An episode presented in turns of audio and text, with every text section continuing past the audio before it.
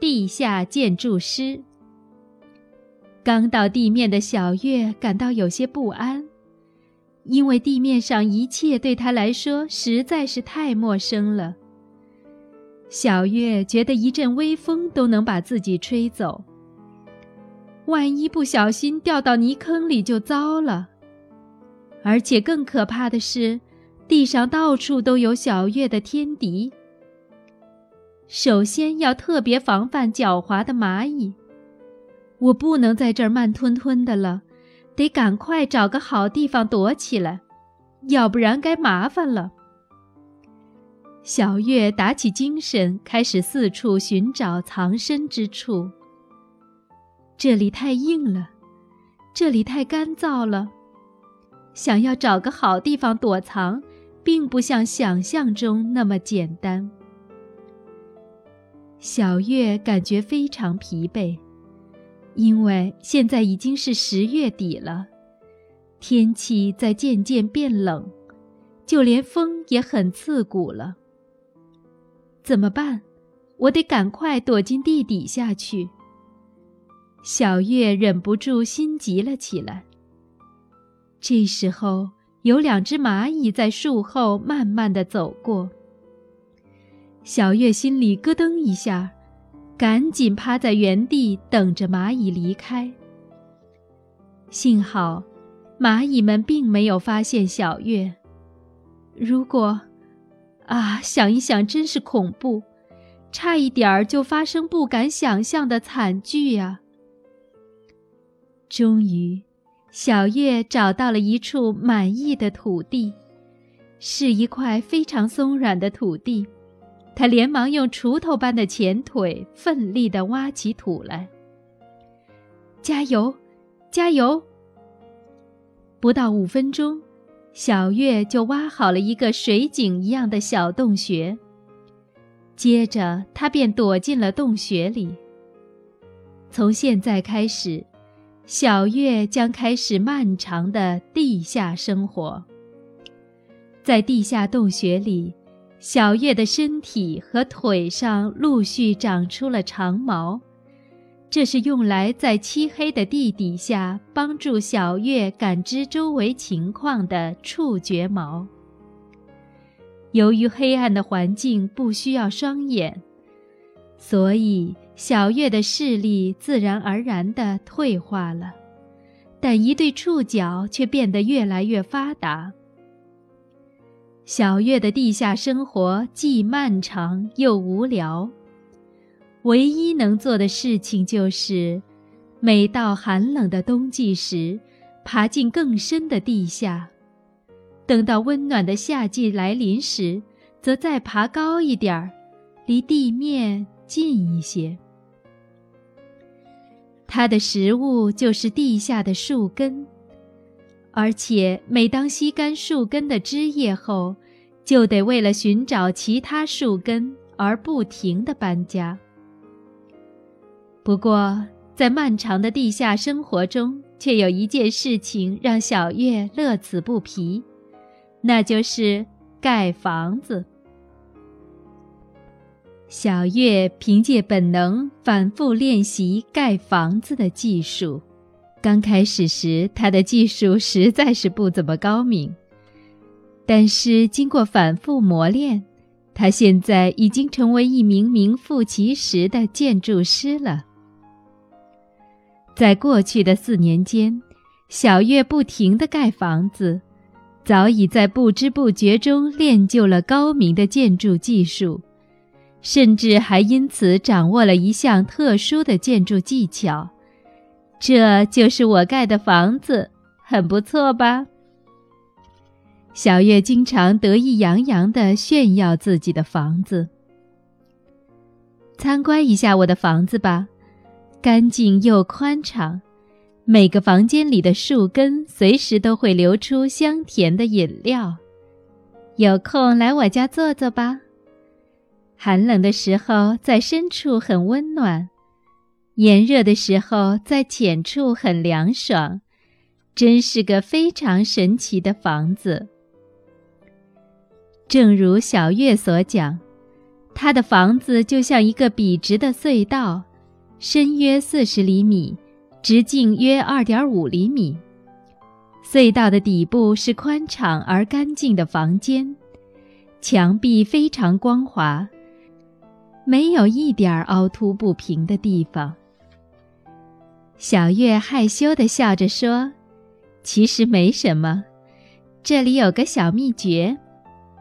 这些墙壁是我用自己的尿液浇在干土上做成的。”小月把泥土和在自己的尿液里，使干土变成水泥状的粘土，再像瓦匠用抹刀涂抹水泥那样，用自己的腹部将制作好的粘土仔细地涂抹在墙壁上。每搬一次家，小月就要盖一个新房子。就这样。他的建筑技术在不知不觉中变得非常熟练。这些美丽的房子让小月非常自豪。这样的生活持续了四年之久。在这四年里，小月在地下蜕了四次皮。小月将长长的吸管状的嘴巴插进树根里，一边用力地吸着树枝。一边自言自语地说道：“我已经长大了，现在可以到地上了吧？虽然我很小的时候只短暂地看过外面的世界，但是至今仍记得那温暖的阳光和徐徐微风。过去的四年里，我一直在怀念着那天的阳光和微风。”我在地下默默忍受着孤独，现在终于可以享受阳光和微风了。小月在地底下耐心地住了四年，就是为了等待这一天的到来。为了便于观察洞外的天气，他还挖了一个竖井般的通道，井口还做了一个薄薄的房顶。而井底是比较宽敞的房间，他需要在这里等候出洞。每次掀起屋顶观察外面的天气，小月都感觉非常麻烦。但是为了防止其他昆虫入侵，它必须保留这个屋顶。哎，今天不行，外面在下雨呢。如果被雨淋了，我就不能展开翅膀了。啊，今天也不行，风太大了。有几次，虽然外面的天气非常好，但是小月却因为听见村子里的小朋友或是小狗的脚步声，而不敢出动。终于，在一个盛夏的傍晚。小月顺利地推开屋顶，爬出了洞口。哇，和四年前一模一样啊！刚从洞里出来的小月，全身上下都沾满了泥土。几个小时后，小月淡淡的身体颜色渐渐加深，原本白色的眼球也变成了黑色，视力也逐渐恢复。开始能够看清地面上的物体了。久违的世界重新展现在小月的眼前。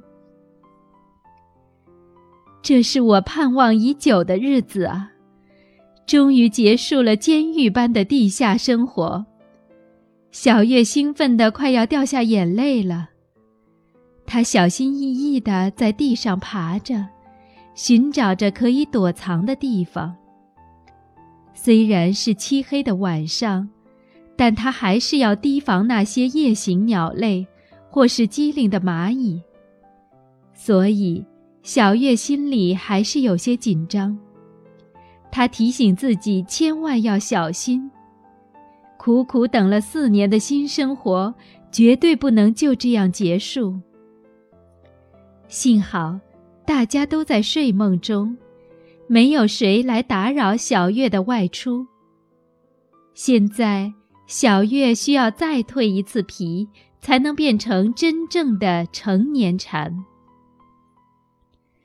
当小月发现合适的树枝后，立刻爬了上去，然后用一对最结实的前腿紧紧地抱住树枝。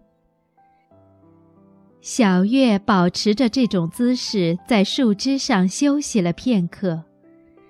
这时，它的前腿变得更加坚硬，也能够更有力地抱住树枝了。好了，现在可以开始了。终于，小月的背部正中央出现了一条裂缝。时间一分一秒地过去了，那条裂缝也变得越来越宽，可以隐约看到小月淡绿色的身体。